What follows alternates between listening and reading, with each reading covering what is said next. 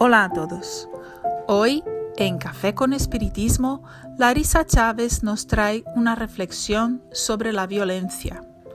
Recurriremos al capítulo 24, Violencia y Locura, del libro Sendas Luminosas, psicografiado por el medium Divaldo Franco para subsanar nuestro razonamiento. Y dice la benefactora, la agresividad es natural en el ser humano, forma parte de su vida y si está bien direccionada puede responder por las conquistas del pensamiento, del arte, de la ciencia, de la tecnología, de la religión, cuando sus idealistas no se detienen frente a la certeza que lo sustenta respecto de la excelencia de propósitos que persiguen. Para el deseo feliz la agresividad se convierte en algo indispensable por constituirse una fuerza promotora de la lucha edificante y al mismo tiempo un estímulo al coraje.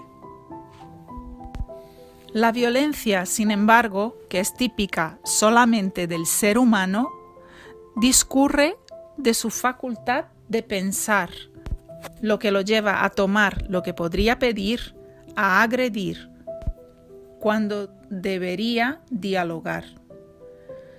A menudo se confunde la violencia con la agresividad en la suposición falsa de que es la única forma eficaz de conseguir lo que se desea.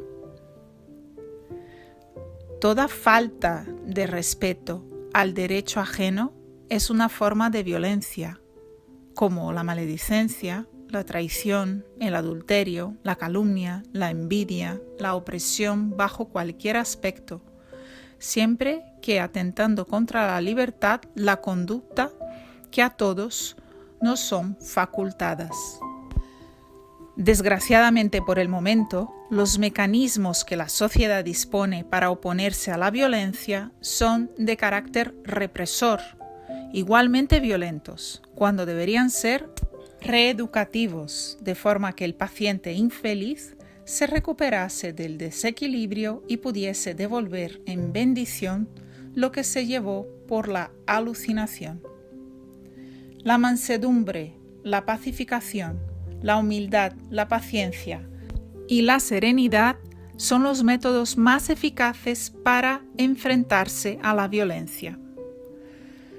No violencia es amor en un elevado grado que permite considerar el agresor como enfermo, ofreciéndole la resistencia pacífica, con el fin de neutralizarle la furia desencadenada por las pasiones inferiores.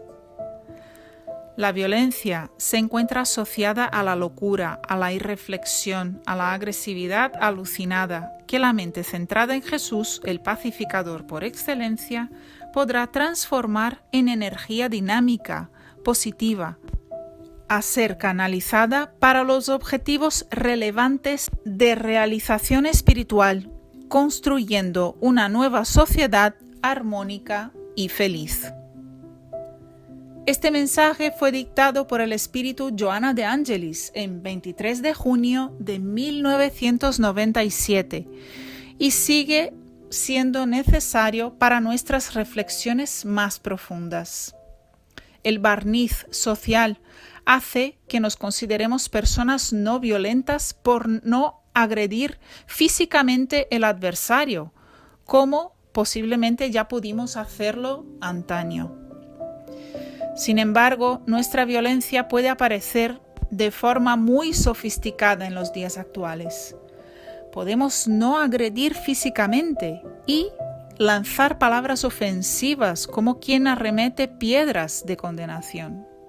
Internet se ha convertido en un campo de batalla en el cual diariamente desconocidos, amigos y hermanos luchan como gladiadores sin piedad y se hieren sin indulgencia.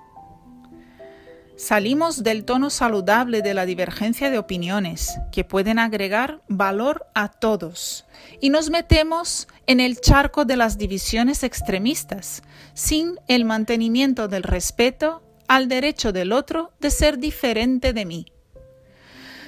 Hace más de dos mil años Jesús, nuestro parámetro de moralidad, nos convocó a amar el adversario, perdonar 70 veces, siete veces, realizar una revolución en el campo de los sentimientos. Y aún hoy hablamos de él sin la disposición para efectivamente seguir sus pasos. Allan Kardec, a su vez, comprendió de tal forma el modelo de moralidad propuesto por Jesús que conseguía divergir sin disputar, discordar sin ofender, esclarecer sin humillar. Nos alertó repetidas veces sobre los intentos de los detractores del espiritismo en dividirnos a través de la disputa de opiniones, que nada más es que una disputa de nuestro orgullo. Cada uno de nosotros está libre de pensar, opinar y no estar de acuerdo, pero es importante que observemos bajo cuáles parámetros estamos exponiendo nuestros puntos de vista. Mientras el orgullo, el egoísmo y la vanidad sean los filtros de nuestras verdades, llevaremos más violencia que construcción, más odio que amor. Meditemos sobre la paciencia de Jesús para con nosotros, jamás hiriendo en el estado de conciencia adormecida, pero presentando la verdad divina bajo los filtros purificados del amor. Un gran abrazo a todos y hasta el próximo episodio de Café con Espiritismo.